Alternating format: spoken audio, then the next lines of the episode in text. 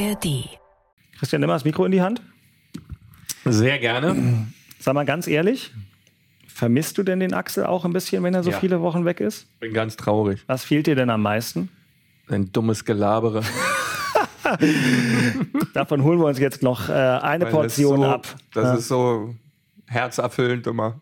Das ist gemein, er kann sich gerade nicht wehren, weil wir ihn erst jetzt Das gleich weiß er, glaube ich. Ja. Aber dummes Gelabere ist eigentlich kein netter Einstieg. Doch, das, ist, das muss er erst mal können. Na gut, er kann. Eben. Er kann auch heute. Es ist äh, 13.30 Uhr in Berlin. Es ist dementsprechend 7.30 Uhr in Florida. Und äh, heute gibt es für alle, die bei YouTube mit dabei sind, und für Axel, der gerade in Florida in sein Handy guckt, um jetzt mit uns zu sprechen, was Neues. Und das sieht so aus. Guck mal. Der RBB Sport präsentiert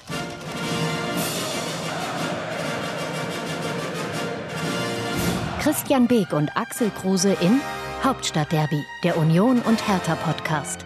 Mit freundlicher Unterstützung von RBB24 Inforadio. Hat's dir gefallen, Christian? Hast du Das ist gesehen? großartig. Wir haben einen Vorspann. Also nicht nur einen akustischen, sondern auch einen optischen. Carsten hat den gebastelt. Ich werde verrückt. Ja, Carsten ist einer der Besten hier im Haus. Vielen Dank, lieber Carsten, für den Vorspann. Danke, Carsten. Und jetzt geht die Frage nach Florida, ins Land der ewigen Sonne, ins Bett des ewigen Kurzschläfers, Axel Kruse, der auf der Videowand hinter uns dirigiert und äh, sich über die Hertha-Hymne freut, die natürlich in diesem Vorspann weiterhin mit dabei ist, genauso wie das Union-Lied. Aber also, wenn ihr uns nur hört und nicht seht, Bunte Bilder und Axel jetzt live bei uns zugeschaltet. Guten Morgen, Axel. Hast du eigentlich einen Kaffee im Bett, wenn du morgens dich zu uns zuschaltest? Selbstverständlich, selbstverständlich. Meine Frau. Schenkt dir eine Tasse, Meine auf der Frau You are the Wäsche. problem Äh, draufsteht? Was?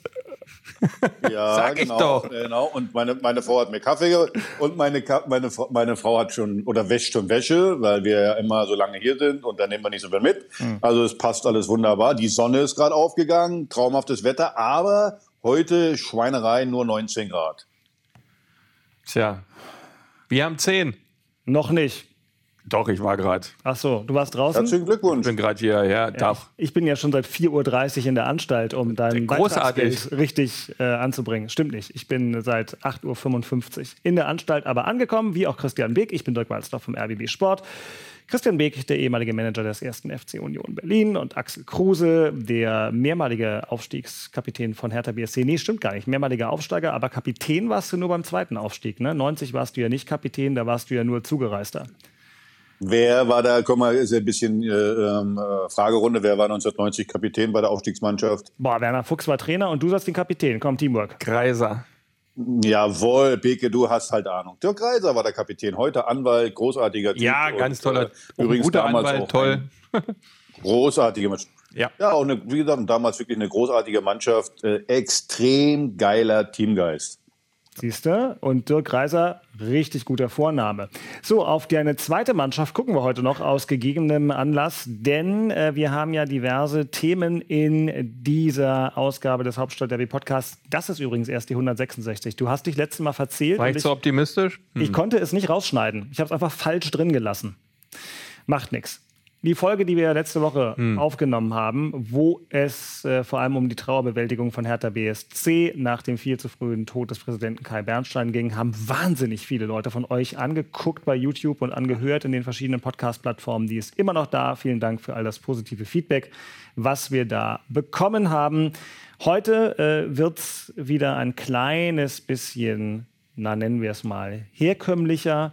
Wir reden über den ersten FC Union, der ein Trainerproblem der ganz anderen Art hat, der wahrscheinlich noch einen neuen Neuzugang, den wir aber letzte Woche schon korrekt angeteasert haben, äh, bekommen wird. Wir reden, äh, wird. wir reden über Hertha BSC, weil der ein oder andere sagt, dass die Berliner sportlich ihre Saison jetzt zumindest in einer Hinsicht ähm, zu den Akten legen können, hat Axel Awagi letzte Woche schon gesagt. Äh, dafür gibt es bei Hertha ja äh, trotzdem so eine Art Spiel des Jahres, äh, was ein ausufernder Rückblick äh, in die Vergangenheit sein soll. Und ich glaube, das ist erstmal so als Themenpalette ganz gut, oder? Das ist ausreichend, finde ich. Findest du ausreichend für eine Stunde? Also, Gut.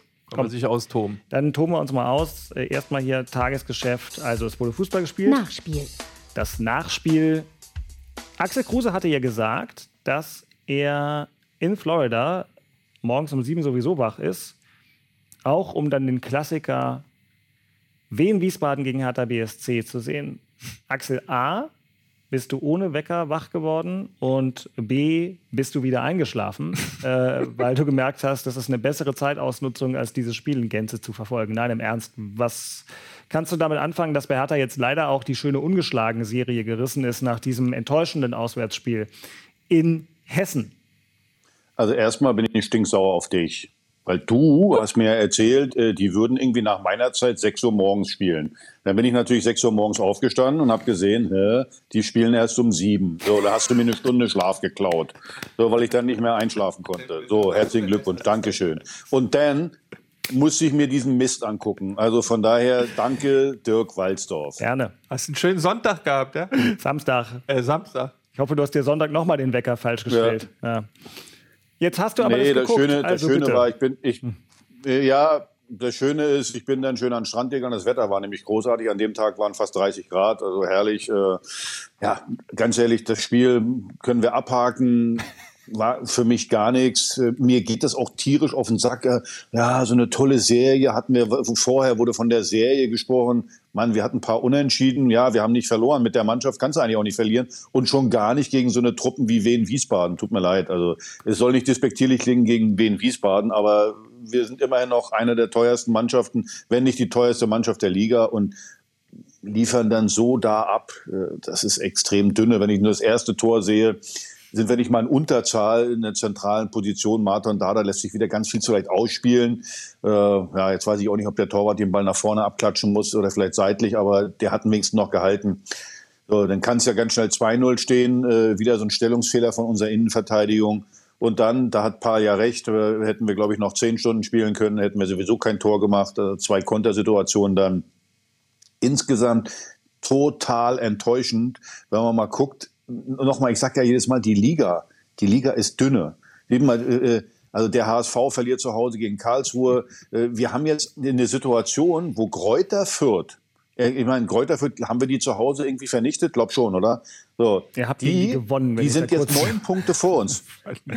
ja, aber die sind ja. jetzt neun Punkte vor uns.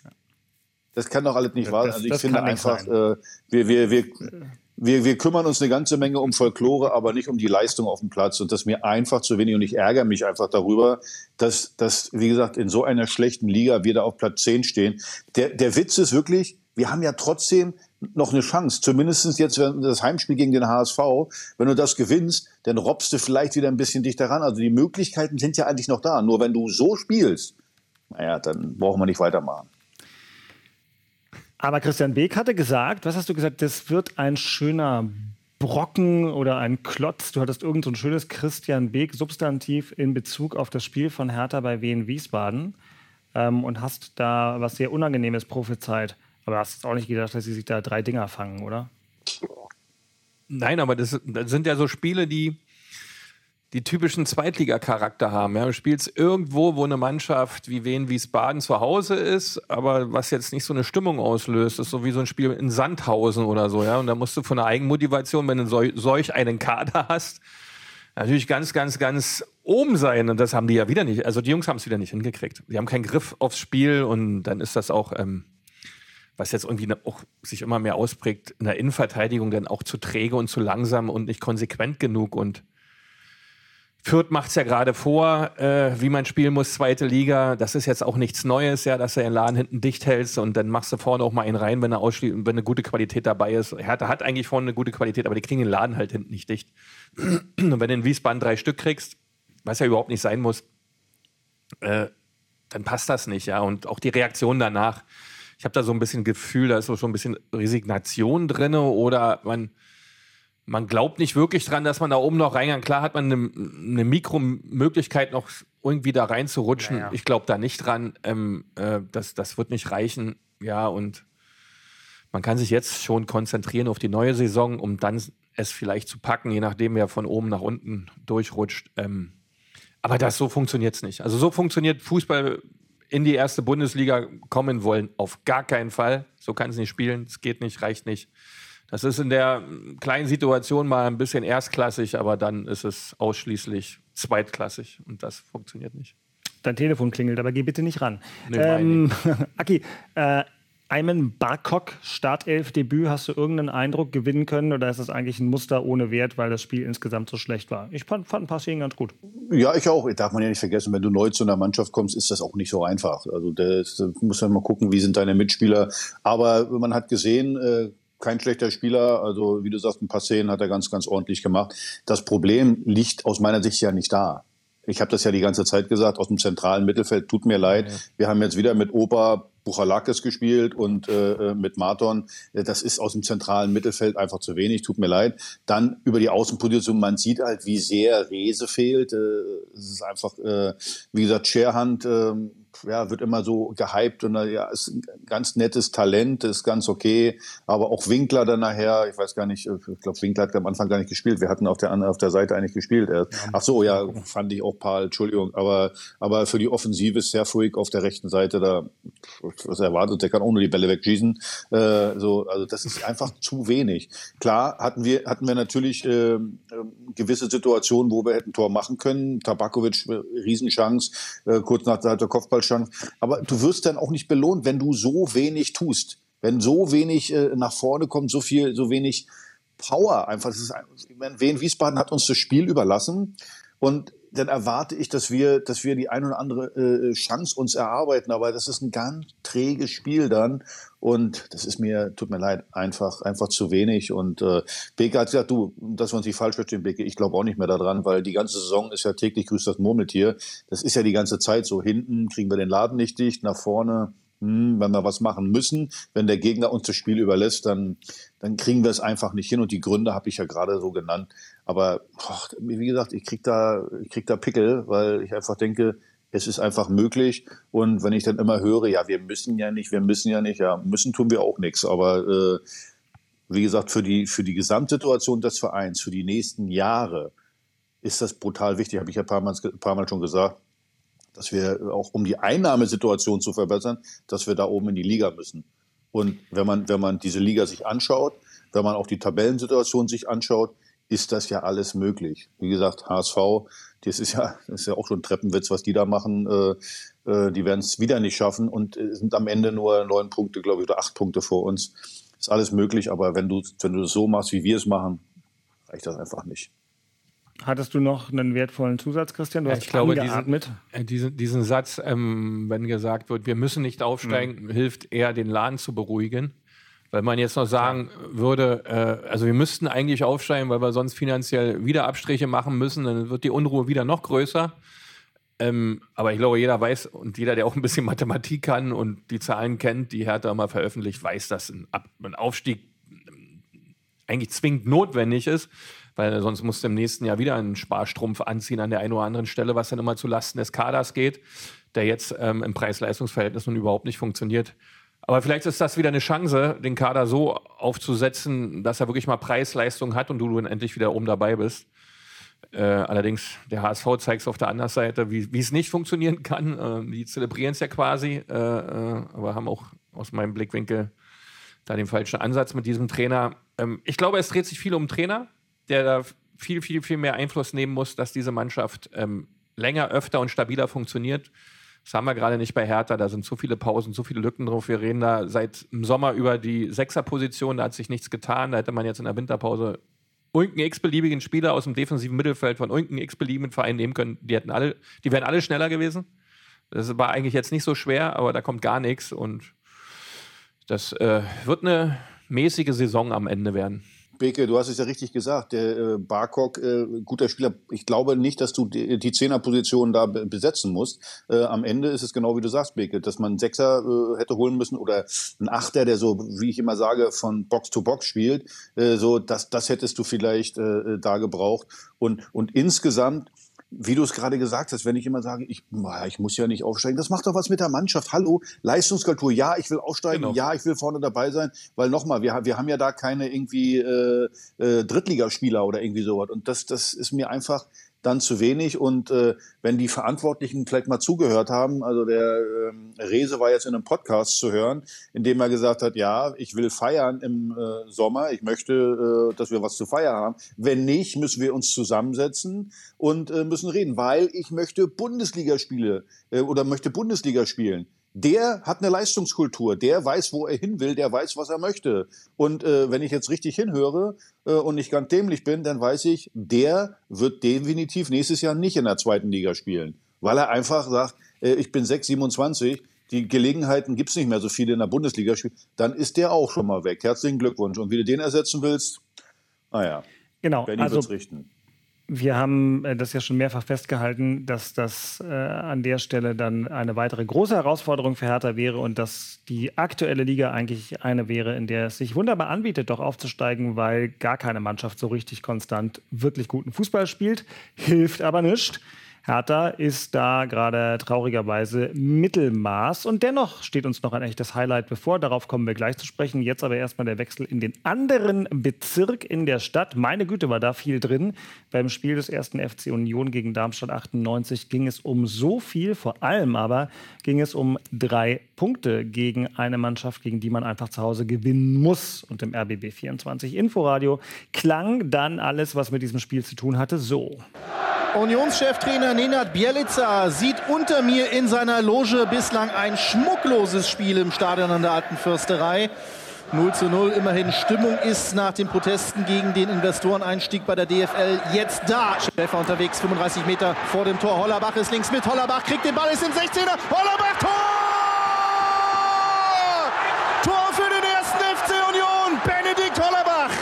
Ich bin sehr, sehr dankbar, äh, wenn ich dann sehe, dass hinten ja, jeder Zweikampf sehr gut geführt wird, äh, die Jungs einfach einen kühlen Kopf bewahren und äh, sowas dann verteidigen über viele Minuten, muss ich sagen, bin ich sehr, sehr froh, in, in so einer Kämpfermannschaft spielen zu dürfen. Die Erleichterung ist riesig. Ähm, man kann der Mannschaft heute ein ganz großes Kompliment aussprechen, wie sie das heute angegangen sind. Äh, von Beginn an, es war klar, dass es jetzt nicht das allerletzte Fußballspiel wird, sondern dass es erstmal um die Duelle geht. Wir haben für uns selbst auch gesagt, dass uns äh, dieses ja, Auftreten als ein Cheftrainer von Union Berlin nicht gefallen hat am Mittwoch. Das haben wir der Mannschaft, das haben wir auch dem Trainer klar mitgeteilt und haben auch erwartet, dass er sich dafür in aller Form entschuldigt. Das hat er getan. Er hat eine Strafe bekommen vom DFB und er hat eine klare Strafe bekommen von uns on top. Und äh, für uns ist klar, dass sich sowas natürlich auf keinen Fall wiederholen darf. So, da war jetzt also ganz viel drin. Sortieren wir es mal ganz kurz. Oliver Runert ganz am Ende, der für den Sportverantwortliche bei Union mit seiner Einordnung zur Causa Nenad Bielica, der dieses Spiel also aus dem Rücken des Präsidenten, aus der Präsidentenloge äh, verfolgen durfte. Davor Marie-Louise Eta, die zwar nicht als Cheftrainerin am Rand stand, aber trotzdem alle Kommunikation übernommen hat und dementsprechend eine sportliche Einordnung gegeben hat. Dann der Torschütze Benedikt Tollerbach, äh, der das 1 zu 0 gemacht hat, was Union am Ende für drei Punkte reichte. Wunderbar geschildert von unserem lieben Kollegen Jakob Rüger. Und die Frage an Christian Beek ist, wo in diesem Blumenstrauß voll Themen und Ansätzen möchtest du denn beginnen? Ach, bei Jakob. Schön. Das war wirklich ein schmuckloses Spiel. Sensationelle Formulierung, Jakob, großartig. Ja, das war schwere Kost, das war halt äh, Klassenerhaltsfußball. Ja, und der Hollerbach hat es richtig formuliert, die Jungs haben es von hinten komplett weggekämpft. Die haben alles dafür getan, dass der Gegner kein Tor schießt. So fängt es erstmal an. So ist Abstiegskampf, das war das Allerwichtigste. Das haben sie wirklich überragend gebracht. Ja, Knochenvogt, äh, Döcki, das war schon nicht leicht für Darmstadt, obwohl die immer wieder Möglichkeiten haben. Was normal ist, das lässt du immer zu. Das passiert halt. Dafür hast du dann überragenden Renault hinten drin, der Gott sei Dank auch seinen Vertrag verlängert hat. Wo auch immer hin, weiß wieder keiner. Hoffen wir, dass es lange ist, weil er ist ein guter Junge, Top-Torhüter. Ja, also das Spiel ist eigentlich relativ schnell abgehackt von der Analyse. Wir waren schon die bessere Truppe, ja, weil wir wirklich ähm, von, der, von der Einsatzbereitschaft, vom, von der Gier, vom Zugriff alles ein Stück weit mehr hatten. Ja, ein bisschen Schwein brauchst du auch immer. Ja, wir machen dann das 1-0, hat gereicht. Wir haben jetzt stabil, sind wir unterwegs. Wir fressen wenig Gegentore, was eine Zeit lang echt ein Thema war. Äh, das haben wir besser organisiert. Vogt hat gegriffen, das war ein Top-Transfer. Die Jungs sind stabil, das passt. Ja, das muss man ganz klar sagen. Ähm, und Gott sei Dank gab es den Dreier. Wir haben es ja letzte Woche gesagt. Äh, das war ein extrem wichtiges Spiel, um den Abstand herzustellen sechs Punkte zu haben, da ein bisschen Ruhe drin zu haben, weil das hat nach dem Bayern-Spiel, äh, hätte das jetzt überhaupt nicht gepasst, wenn du das Spiel noch verloren hättest. Äh, und daher, ähm, auch wie Marie-Louise das formuliert, das Spiel, alles richtig, alles gut. Ja, äh, hat sie auch ähm, muss man ja auch einen Hut ziehen, wird da einfach irgendwo reingeschmissen, muss da die Presse moderieren, das macht sie sauber, korrekt, ja, Caro einfach ohne großen Tamtam. -Tam. Das ist auch wunderbar für die Situation, das beruhigt. Ja, und dann kommt dieses merkwürdige Thema mit dem Trainer, mit Bielitzer. Ähm, also ich bin da selber komplett irritiert, weil man sich dann mehrere Male quasi wundert. Ähm, wo fangen wir mal an mit dem DFB? Ja, weil wenn jemand jemanden provoziert, ähm, ist es also okay, wenn man handgreiflich wird, kriegt man halt nur drei Spiele und nicht drei Jahre. Äh, auch eine tolle Regelung, heißt jetzt übersetzt, immer wenn mich jemand provoziert und ich hau dem anderen aufs Maul, dann kriege ich halt nur drei Spiele. Nein, nein, nein. Nein, nein, nein. nee, aber so könnte man es ja deuten und welche Provokation eigentlich, weil dann wären wir dauerhaft provoziert, ja. 90 Minuten lang. Ähm, und übrigens muss man mit Provokation in diesem Sport halt leben. Also ich habe gestern auch mal ein bisschen American Football gesehen. Also da geht es mal ganz anders zur Sache und die Jungs haben sich im Griff.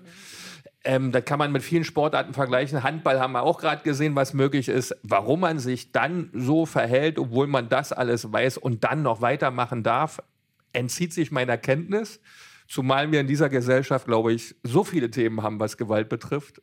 Also ist, das ist unfassbar, unfassbar viel, was wir an, an, an Situationen haben, wo wir in der Gesellschaft, in der Welt nicht mehr klarkommen. Und das, was eigentlich Vorbild sein soll, was eigentlich klar mitteilen soll, pass auf, bei allem Engagement, bei allem Ehrgeiz, bei aller Emotion und bei aller Provokation, nein, ich habe Respekt vor meinem Gegenüber äh, und tue das einfach nicht.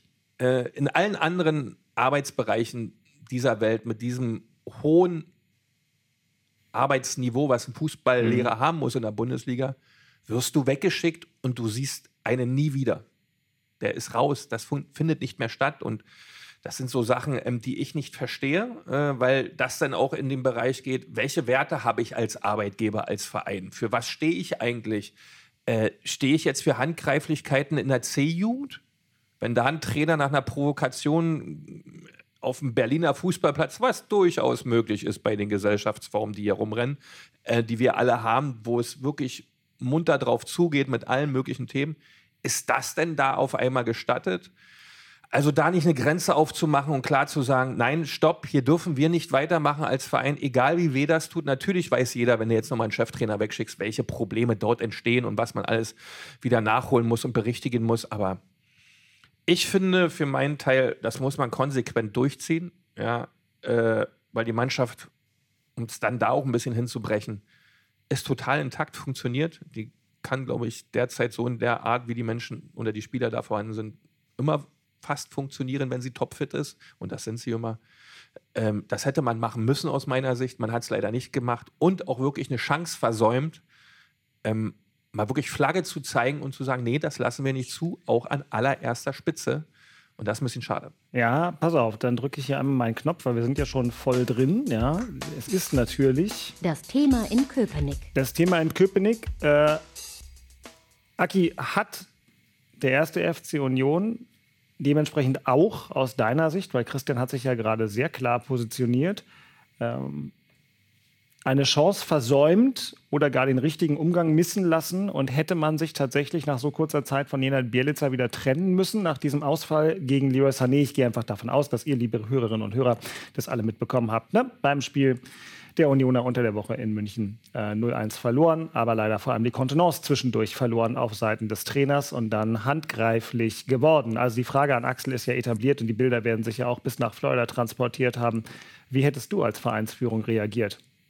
Äh, es haben zwei eine Chance verpasst. Also der DFB hat eine Chance verpasst und äh, Union hat auch eine Chance verpasst. Nochmal, Beke, ganz ehrlich, du hast es genau auf den Punkt gebracht. Eben, äh, äh, du hast es auch sportartübergreifend gerade erklärt. Also äh, ich finde übrigens, American Football ist etwas aggressiver als äh, normal der Fußball. Selbst der Handball ist sehr aggressiv. Überall kriegt man äh, ja, gibt's klare Regeln, passiert sowas nicht. Nur im Fußball, da darf dann, wie gesagt, ein Trainer äh, tätlich werden gegen einen gegnerischen Spieler, sogar zweimal darf sogar noch Mist danach erzählen, indem er sagt, bei dem entschuldige ich mich noch nicht mal.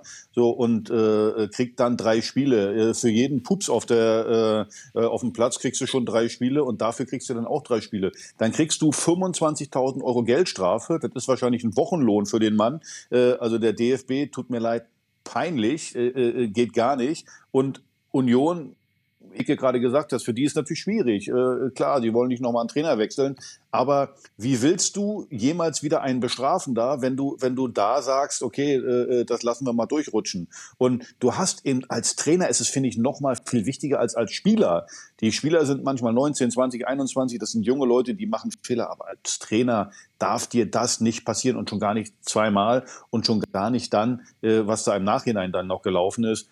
Und ich finde schon, dass du da, äh, wenn du an, an deinen Werten festhalten willst, wenn du überhaupt Werte hast, sehe ich das eigentlich ähnlich wie Beke, musst du da eine Konsequenz sehen, so bitter das auch ist, und musst ihn dann nach Hause schicken. Aber wie gesagt, das zieht sich bei, in unserer Sportart zieht sich das äh, äh, total durch. Ich meine, äh, man muss sich mal überlegen, äh, ich glaube, letzte Woche war das da, Stuttgart gegen Bochum, da dürfen dann irgendwelche Leute im Stadion einfach mal äh, die Fluchtwege mit irgendeiner blöden Fahne äh, vollkleben. Das Spiel geht einfach weiter. Also das äh, gibt so viele Sachen, die wir jetzt äh, sagen könnten, was im Fußball alles möglich ist, was nicht sanktioniert wird. Da wird Spieler können auf Schiedsrichter losgehen, Trainer können auf Schiedsrichter losgehen, passiert gar nicht. Wie gesagt, du hast eine gewisse Vorbildwirkung. Und wir müssen uns nicht wundern, weil da reden wir ja auch manchmal drüber, was so im Amateurbereich los ist. Naja, die gucken sich das nur an, was im Profibereich äh, passiert. Und von daher finde ich, also wie gesagt, gerade vom DFB ganz extrem dünne, drei Spiele und 25.000 Euro. Aber Union, ja, so bitter das auch ist, in, in der Situation, in der sie sich befinden, hätten da eigentlich auch aus meiner Sicht die Reißleine ziehen müssen. Ich fand auch gestern nach dem Spiel ganz interessant, ähm, habe zum Beispiel Frederik Rönno im Interview gehört, wie schön, dass er in Berlin bleibt bei Union. Und der hat zu dem Thema nur gesagt, äh, der Verein hat seine Entscheidung getroffen und damit ist das Thema ja erledigt. Was ich als Spieler wahrscheinlich möglicherweise genauso sagen würde. Nur, wenn ich Spieler wäre und ein ganz großer Fan des Trainers wäre, dann würde ich wahrscheinlich sagen, wir wissen, dass der Trainer einen großen Fehler gemacht hat. Wir arbeiten aber seit mehreren Wochen wahnsinnig gut mit ihm zusammen und wir stehen voll hinter der Entscheidung des Vereins, dass der Mann uns weiter betreuen darf. Pipapo. Und Rondo sagt nur, der Verein hat seine Entscheidung getroffen und damit ist das Thema für uns erledigt.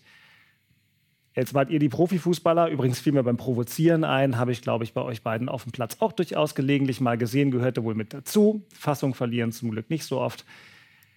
Aber so richtig doller Rückhalt will jetzt nicht einen Satz von einem Stammspieler zu hoch bewerten, aber ich kam nicht umhin, ihn doch ein bisschen zu bewerten. Klingt doch eigentlich anders, oder? Ja, sowas klingt normalerweise anders, aber was sollen, die Jungs waren ja selber perplex. Vogt und Gosens haben ja auch schon signalisiert, wie sie das finden. Äh, was in der heutigen Zeit für einen Spieler ja schon, da waren wir ja schon überrascht, dass da ähm, ein kritischer Umgang mit dem Thema kam. Ja, stimmt. Äh, ich dachte ja schon, hui. Ähm, und der Verein hat es aber nicht anerkannt und nicht reagiert. Äh, und diese kurze, knappe Aussage von Renault lässt natürlich unheimlich viel Interpretationsspielraum frei. Äh, wahrscheinlich mit Absicht auch so gewählt, sich mit dem Thema nicht weiter beschäftigen zu wollen. Auf der einen Seite, weil es dann auch erledigt ist, aber äh, da klang keine Überzeugung drin in solchen Sätzen. Da kann man auch ähm, nochmal nachsteuern und einen positiveren Touch reinkriegen, wenn man das will. Ja, aber das sollte nicht sein. Äh, und es ist auch interessant, dass wir Oliver Runert mal wieder gehört haben, weil wir dachten ja, der ist, der ist nur noch als Scout unterwegs in Europa. Aber großartig, dass man ihn jetzt so, er hat auch die, den schönen politischen Ansatz in der Verbalakrobatik, das dann auch schön mitgeteilt hat, wie man das zu finden hat oder wie der Verein sich entschieden hat. Ja, äh, schade. Ich, ich kann es nur wiederholen. Ich finde das ganz, ganz, ganz doll schade, traurig und vor allem diese ganze Fußballwelt, in der wir uns hier in Deutschland bewegen, ja, wir haben 30 Millionen Fans, die Fußball aufsaugen, die, ähm, wenn wir Vierter wären bei der Europameisterschaft, uns hier durchs Dorf jagen würden, ohne Ende, wenn wir Erster wären, aber auch tragen würden, mehrere Wochen ohne Ende. So ist das, dass wir so eine Chance, mal ein Zeichen zu setzen, einfach weglassen. Äh, spielt jetzt einmal gar keine Rolle, ob das Union Berlin ist aber du musst hier einfach zeigen, nein, jetzt ist mal Schluss. Äh, wir haben in der Gesellschaft Themen, die können wir so nicht permanent durchlassen. Ob das Silvester ist etc. Jede Demo ist hier mit 10.000 Polizisten betreut, weil 15.000 demonstrieren gehen und alle denken, die hauen sich in die Köpfe. Äh, wenn wir sowas zulassen zur besten Sendezeit mit dem größten Hobby des, des Deutschen, das, das funktioniert nicht. Das, da musst du reagieren und das ist einfach ganz, ganz traurig also man hört ja immer, äh, der Trainer legt sehr, sehr viel Wert auf Disziplin. So, ich stelle mir jetzt vor, ich bin jetzt Spieler, jetzt war ich nicht wirklich der disziplinierteste. Und der kommt jetzt zu mir und will mir erklären, äh, dass meine Disziplin nicht so dolle ist. So, damals war ja noch ein anderer Umgang mit Trainern, würde ich sagen, was willst du Idiot von mir? Benehm dich jetzt mal selber. Wie gesagt, ist, du nimmst das ja gar nicht mehr ernst. So, und ich glaube, das ist auch, was die, was so rüberkam von den Spielern. So, die, die, die haben schon gemerkt, er legt Wert auf Disziplin, dann kommt so, eine, kommt so ein Bolzen. Und ich sehe das ähnlich, Dirk, wie du. Äh, also die Aussagen, die, die von den Spielern kamen, die, die zeugen nicht davon, dass die sagen, wow, unser Trainer ist geil, wir wollen unbedingt mit dem weiterarbeiten. Das äh, weder bei Vogt noch bei, bei Gosens äh, war das der Fall und bei Renault auch nicht. Also insgesamt, äh, ich glaube, die waren auch schockiert und die wissen natürlich auch, wer es einem Spieler passiert. Das ist ja immer so. Also ja, wer es ja. einem Spieler passiert, auf den du verzichten kannst, dann hätte man wieder ganz groß gesagt, naja, da müssen wir Konsequenzen ziehen, hätte man rausgeschmissen. So, aber auf jemanden, äh, wo man nicht verzichten kann, da ist es ja die große Kunst zu sagen, ich ziehe es trotzdem durch. So, und das haben sie äh, nicht gemacht. Ich weiß, nochmal, ich, ich, ich will da nicht klugscheißen, es ist schwer für einen Verein, wenn du gerade einen Trainer geholt hast, den dann direkt wieder rauszuschmeißen, aber ich finde, du musst eine gewisse Konsequenz an den Tag legen. Und Beke sagt es gerade richtig. Wir haben so viele Themen in der Gesellschaft und alles. Und da musst du, finde ich, ein, Zeichen setzen und sagen, komm, das, das geht einfach zu weit und das, das hat Konsequenzen. Und zwar die, dass du sagst, auf Wiedersehen nach drei, vier Monaten vielleicht. Also ich will nicht, dass der Berufsverbot kriegt oder irgendwie so, Gottes Willen. Aber äh, ich finde, da musst du sagen, tschüss, auf Wiedersehen. Es lässt uns natürlich das Szenario offen, dass der aus dem Kuba-Urlaub zurückgekehrte Steffen Baumgart, der kurioserweise beim Spiel von Wien Wiesbaden gegen Hertha, hat man da nach einem Kuba-Urlaub nicht Besseres zu tun, als sich das anzugucken, weiß ich nicht, ähm, dahin gefahren ist, dass der natürlich jetzt so langsam, aber sicher sich nochmal zurücklehnen könnte und Union ähm, hangelt sich vielleicht mit Nina Bilzer noch irgendwie zum Klassenerhalt. Und dann kommt dein Kumpel. Tja. Weil dann hat er Zeit, dann hat er die Akkus aufgeladen, wobei der die wahrscheinlich jetzt schon aufgeladen hat, weil der ja so eine Art Dauerakku ist. das wäre natürlich sehr heiter. Ja? Schauen wir mal. Aber Steffen Baumgart sah sehr gut gelaunt aus beim Spiel von Hertha in Wehen Wiesbaden. Ich will noch äh, sagen, dass wahrscheinlich bei dem, zum Zeitpunkt, zu dem ihr den Podcast hier hört, die Verpflichtung des äh, neulich schon angesprochenen Spielers, nämlich Jorbe Vertessen von Union Fakt sein wird. Ähm, das deutet sich immer mehr darauf, oder es deutet sich immer klarer an, dass der dann zu euch kommt. Herzlichen Glückwunsch, scheint ja ein sehr guter Junge zu sein. Wir werden sehen. Warum auch nicht? Genau. Naja, so ist das. Also der so. letzte Neuzugang stand nicht in der Startformation. Nachholbedarf. Ja, gut. Muss man denn immer gleich. Bei unserem Fitnesstrainer ist das auch klar. da hat, glaube ich, jeder Nachholbedarf, der dazukommt zwischendurch.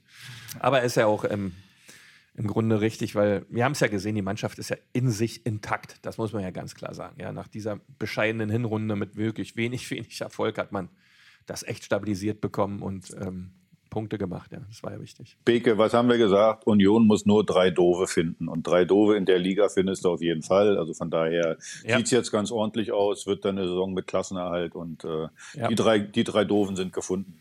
Ja. Meinst du? Also, ja, ja. Na gut. Also ich meine, so wie ist jetzt nicht, ihr seid jetzt nicht irgendwie Zwölfter, ihr seid da schon noch unten drin. Ja, aber du aber hast das, was du, wenn du dir das von der Fähigkeit anschaust. Und mhm. Union hat die äh, Chance, oder nee, Union kann besser das zu 110 Prozent abrufen, was sie können.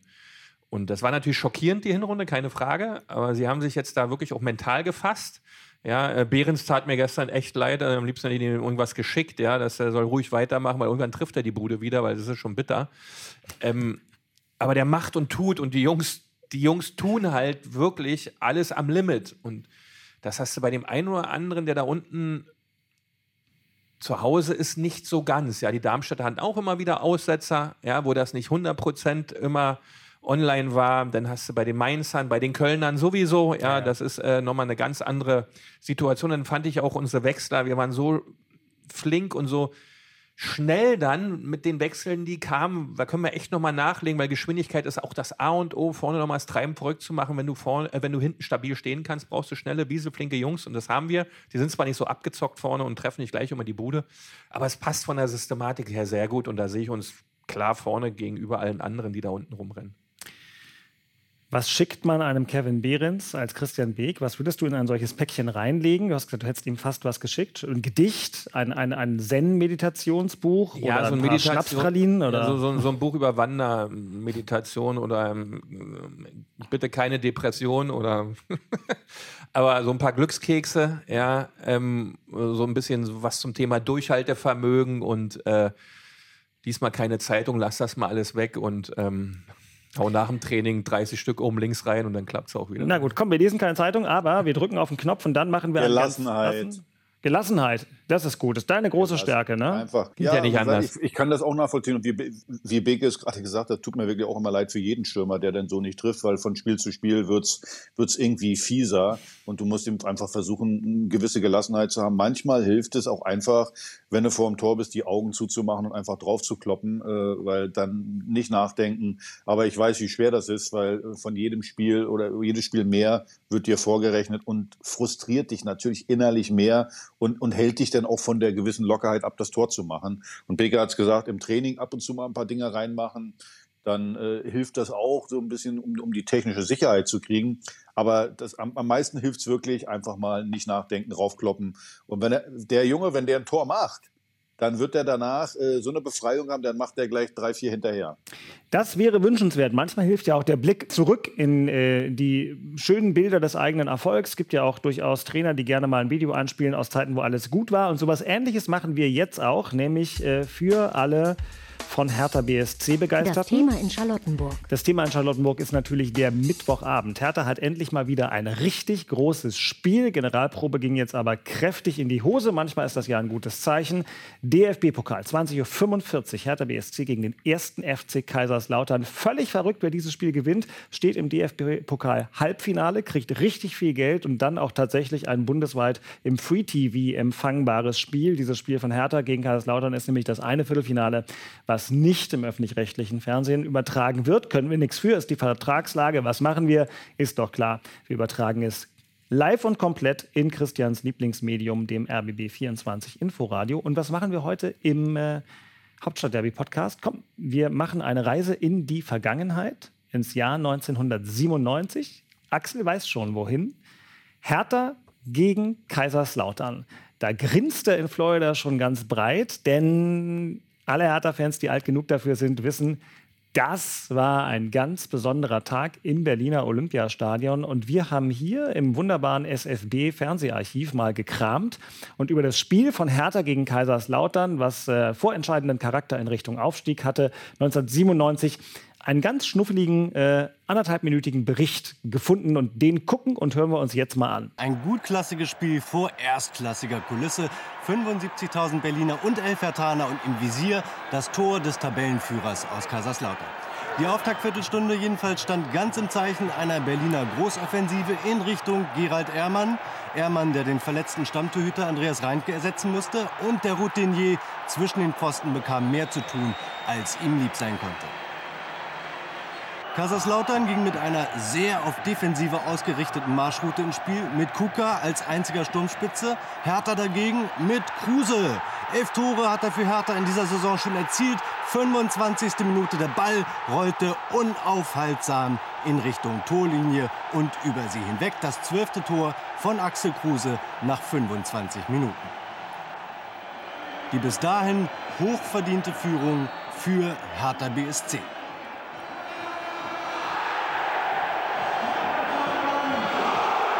Minuten später stand Herthas bester Torschütze erneut im Mittelpunkt. Harter Einsatz gegen Frank Reiner und sich selbst. Die Diagnose Pferdekuss, zu schmerzhaft jedenfalls, um weiter für die Berliner auf Torejagd gehen zu können. Kruse nicht mehr dabei, Hertha wirkte verunsichert. Jetzt erst kam Kaiserslautern zu einem zögerlichen Spielaufbau und zaghaften Chancen. Pavel Kuka zur Pause allerdings nach wie vor 1 zu 0. Hertha übte danach auf einen insgesamt enttäuschenden Tabellenführer aus Kaiserslautern nun Dauerdruck aus. Nach 55 Minuten der zehnte Eckstoß für die Blau-Weißen sollte die Entscheidung bringen. Nicht durch einen Hertaner, sondern durch Gary Ehrmanns Missgeschick und den Hackentrick von Axel Roos. Hertha BSC gewinnt mit 2 zu 0 und ist wieder Spitzenreiter der zweiten Fußball-Bundesliga. Das war von der Atmosphäre her ein, ein so tolles Spiel habe ich nie wieder vorher und nachher erlebt, weil es war einfach irgendwo, alle, alle Leute waren, äh, waren, waren Ostkurve. Also es war einfach ähm, wunderbare Atmosphäre. Alle standen auf den Bänken. Damals gab es ja noch keine Schalensitze, sondern so eine Bänke. Und da standen die Leute auf den Bänken. Und äh, nach meinem Tor zum 1-0, glaube ich, haben 75.000 meinen Namen ge gebrüllt. Und hätten die gebrüllt, ich soll meinem Gegenspieler die Ohren abreißen, hätte ich es wahrscheinlich auch gemacht. Also jetzt weiß ich, da wusste ich, was Massen, Massenhypnose ist. Und ich war in dem Spiel sowas von, von übermotiviert. Das könnt ihr euch nicht vorstellen. Und das hat man, glaube ich, auch gesehen in der Situation, wo ich mich verletzt habe. Nö, Eigentlich wollte ich meinen Gegenspieler ich wollte meinem Gegenspieler, glaube ich, ich wollte ihn auf die Aschenbahn treten. Also ah. insgesamt ein tolles Spiel gewesen, tolle Atmosphäre und das wäre natürlich schön, äh, wenn das so ein bisschen rüberkommt jetzt am Mittwoch, weil äh, es wird ein ganz, ganz schweres Spiel. Viele sagen aber, ach ja, komm, gegen Kaiserslautern zu Hause musst du ins Halbfinale einziehen. Aber erstens ist es DFB-Pokal. Zweitens, äh, Kaiserslautern anscheinend rechtzeitig in Form gekommen, 4-1 gegen Schalke gewonnen. Und drittens, mh, also äh, nach unserem Spiel gegen Wien Wiesbaden, da fehlt dann wahrscheinlich auch so ein bisschen das Selbstvertrauen. Also es wird ein ganz, ganz enges Spiel und es wird extrem darauf ankommen, wie auch die Zuschauer sind. Und äh, von daher, aber es war gerade eben wirklich schön, die Bilder nochmal zu sehen von, von 97, äh, wie schnell, wie jung, wie frisch, oh. mit wie viel Haaren ich da noch rumgelaufen bin. Mann, ist das schön gewesen. Also wie schnell der laufen kann. Und was für ein elegantes Tor. Boah, wie schnell Konnte. der war in der Szene. Ne? Beide rennen sich über den Haufen, er flitscht so durch, ja, wie so ein Running Back. Der war also, total, also muss ich sagen, Aki, dann der Pferdekurs natürlich, hm, ja, kann man noch härter ja. mit umgehen, ja, aber okay. nee, ja. war geil, cool. Frank Reiner, glaub, guter Gegenspieler. Ja, glaub mir eins, ich konnte. Ich glaub dir das sagen, gerne. ich, ich wollte ihm so schön in die Knochen hauen und dann hat er sein Knie da oben und ich renn, im Prinzip habe ich mich selber verletzt, also das war selten dämlich von mir. Und ich glaube, ich konnte die Woche danach immer noch nicht spielen. Ich hatte, nee, das dauert. Mein, mein Muskel war total zu das und das dauert ja dann eine Weile. Äh, aber dafür das Tor, ganz ehrlich, da, selbst Dennis Wiese beim RBB, Dennis Wiese hat mich darauf angesprochen, dass er als junger Kerl, als ganz junger, äh, äh als Kind da im Stadion war. Also viele Leute äh, waren damals im Stadion. Ich weiß noch, es waren, wir hatten so mit 50.000 Leuten gerechnet und die waren auch zu Spielbeginn da.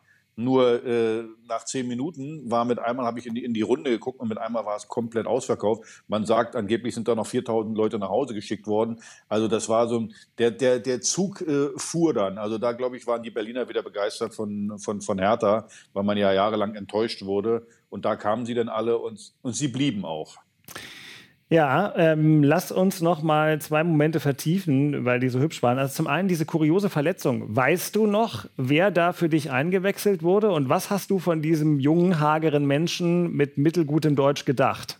Äh, ja, Paul wurde für mich eingewechselt. Äh, und äh, Paul kam ja in der Winterpause erst aus äh, Ungarn und äh, was man, was man sofort gemerkt hat, äh, dass er, dass er eine richtige Einstellung hat. Also der hat sich nicht in die Hosen gemacht oder irgendwie so. Der hat im Training sofort richtig hingehauen, hat versucht, äh, weil, weil als Sechser war jetzt nicht der filigrane Techniker, aber äh, er hatte eine, eine richtige Einstellung. Das ist ja das, was ich jungen Leuten heute oft immer sage. Ja, Talent ist das eine, aber das, das viel Wichtigere ist die Einstellung, die Mentalität zu dem Ganzen, sich zu quälen und das hat man bei Paul damals schon äh, im Training gesehen. Und wie gesagt, er hatte, er hatte keine Angst im Training, äh, auch mal einen etablierten vielleicht zu rasieren.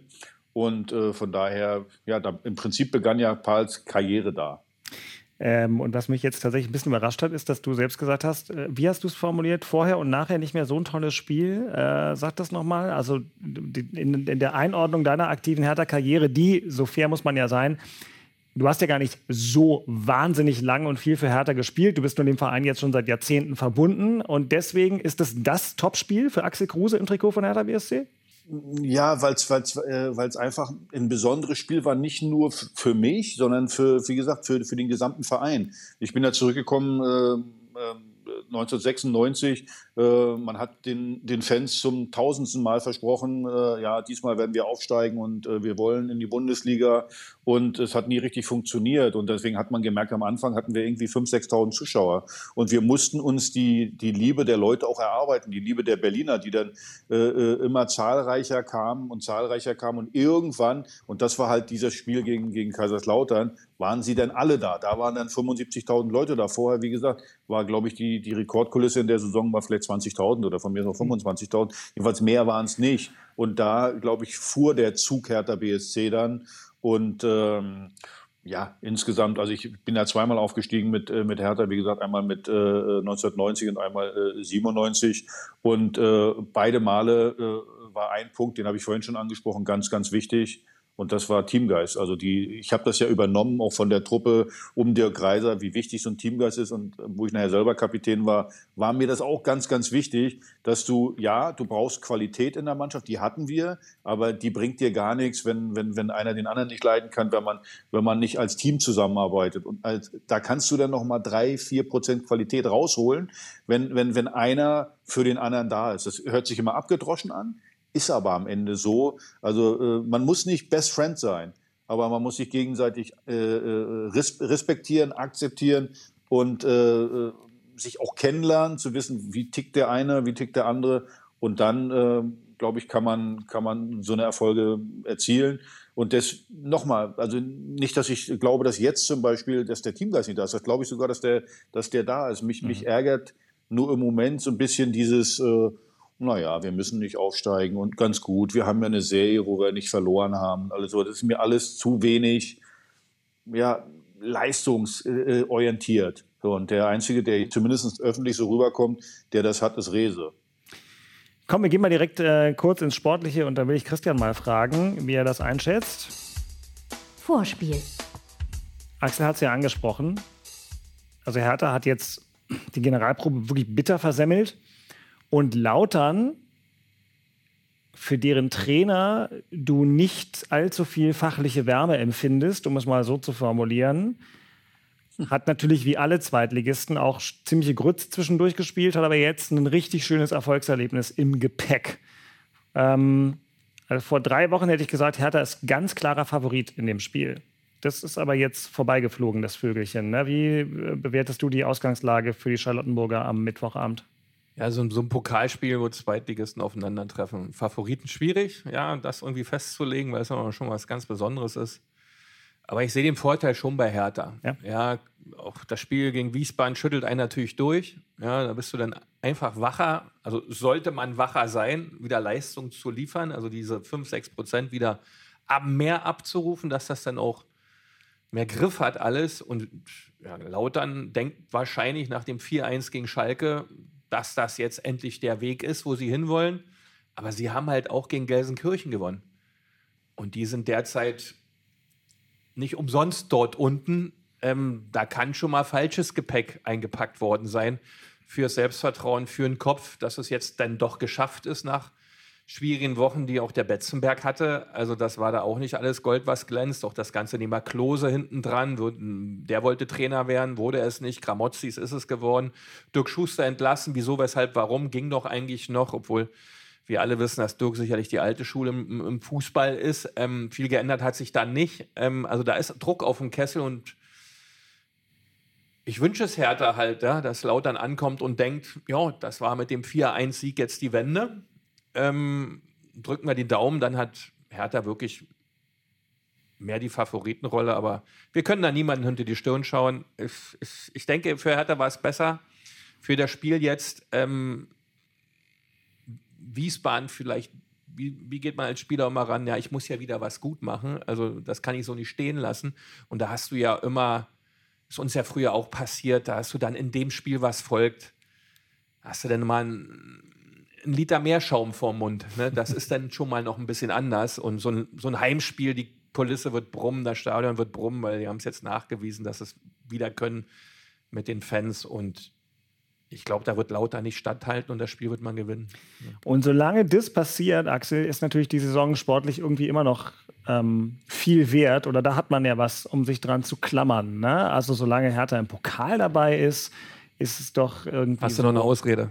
Ja, hast du eine Ausrede, hast du auch was, worauf du dich freuen kannst, worüber du dich freuen kannst. Ähm, deswegen ist das Spiel ja auf mehreren Ebenen wirklich äh, viel wert. Gibt es einzelne Personalien, Aki, bei denen du sagen würdest, bei dem Spiel, vielleicht auch bei der Kulisse, setze ich auf die und die Spieler? Ich habe da immer noch im Kopf so einen vergleichbaren Moment. Oh, habe ich jetzt nicht nachgeguckt. Ich glaube, so 2016 oder was. Hertha, Halbfinale gegen Borussia Dortmund. Und die Mannschaft war gut. Olympiastadion war voll.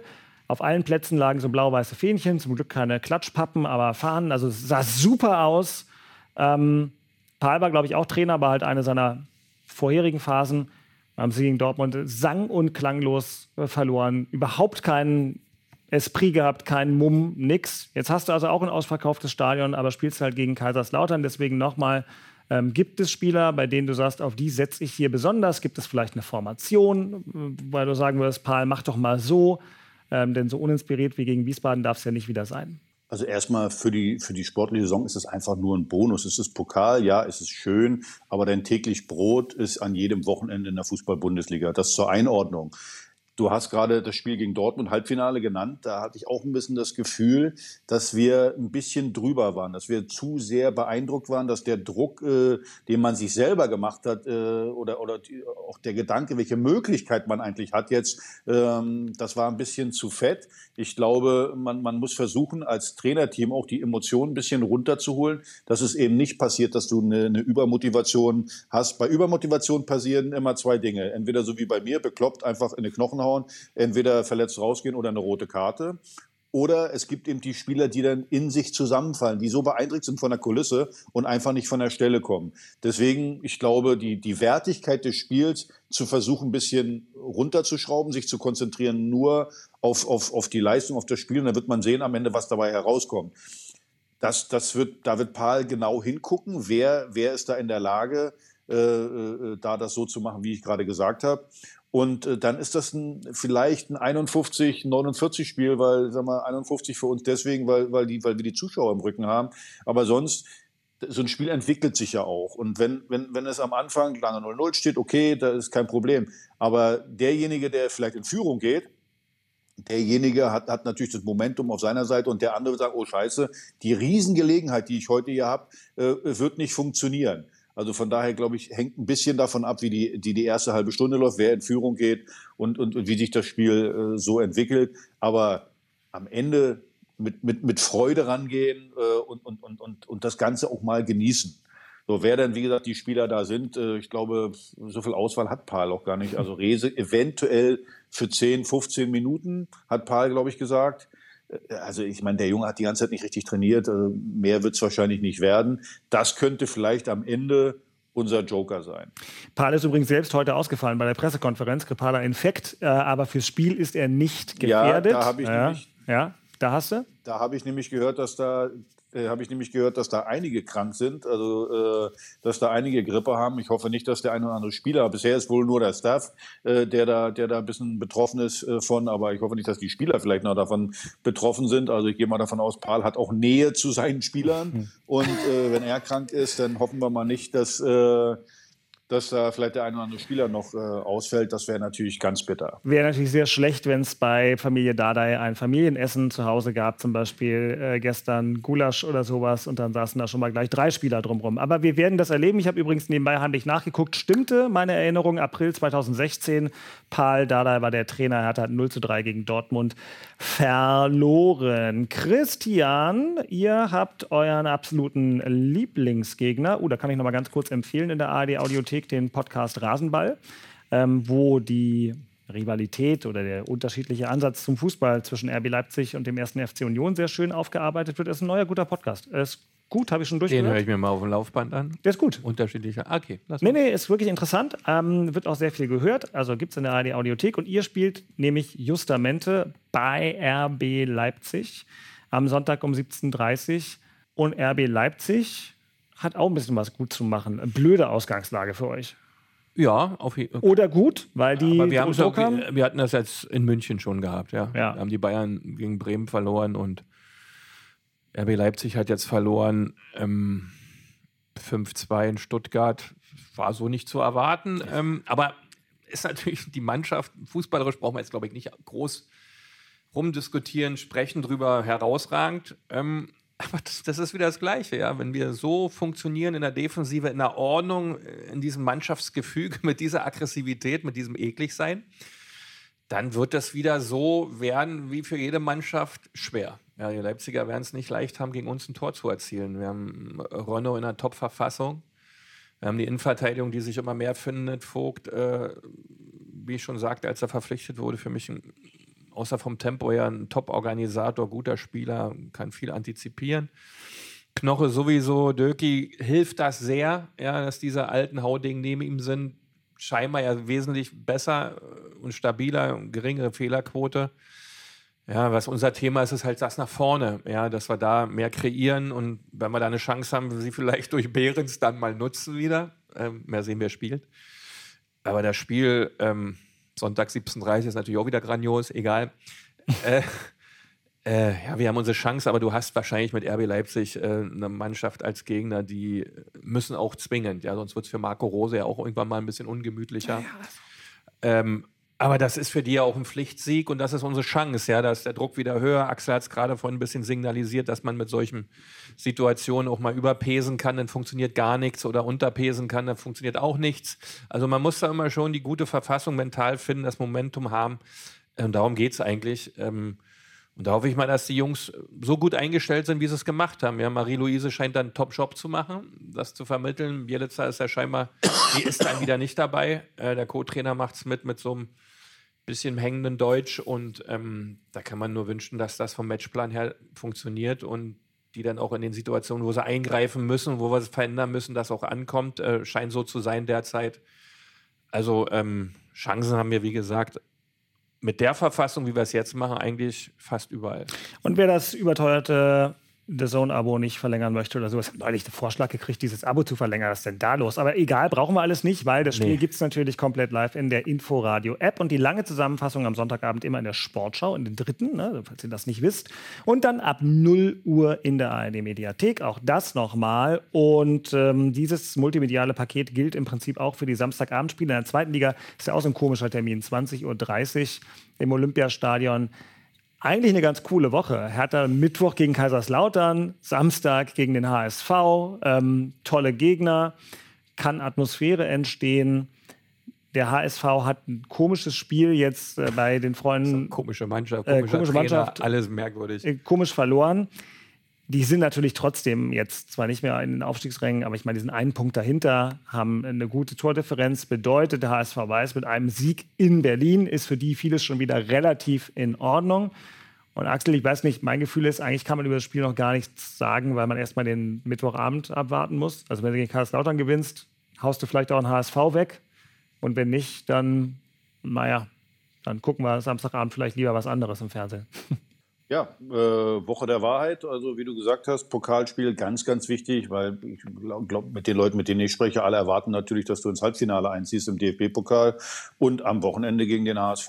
Also die, die wirklich aller, aller, allerletzte Chance, um überhaupt noch da oben irgendwie mitreden zu wollen. Dafür brauchst du eine Serie und vor allen Dingen dafür brauchst dass du gegen direkte Konkurrenten, und das ist der HSV, ein Dreier einfährst. Wenn du das Spiel dann nicht gewinnst, dann war es das mit, dem, mit den Aufstiegsträumen und äh, ja, dann kannst du die Saison ein bisschen zu Ende kegeln, kannst die jungen Leute spielen lassen und äh, dich dann auf den DFB-Pokal konzentrieren, wenn du da dann in die nächste Runde einziehst.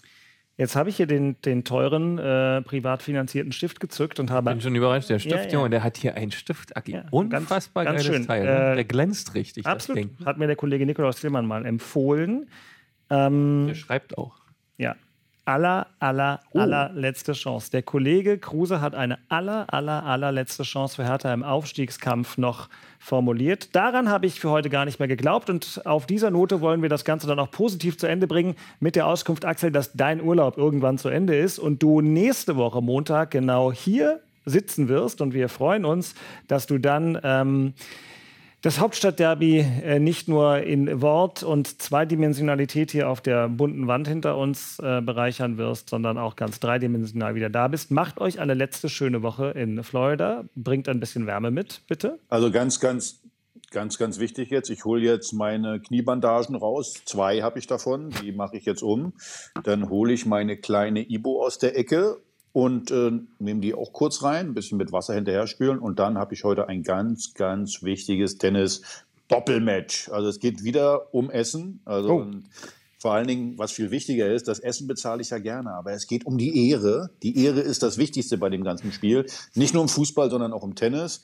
Und dann werde ich nach Hause kommen und dann wird meine Frau sagen, wie humpelst du denn, wie läufst du wieder rum, du Vollidiot, warum spielst du denn erst? Aber das weiß ich jetzt schon, Ich mach's trotzdem. Zwei Kniebandagen. Zwei Kniebandagen. Ach, Ibo oben drauf. Ja, Christian.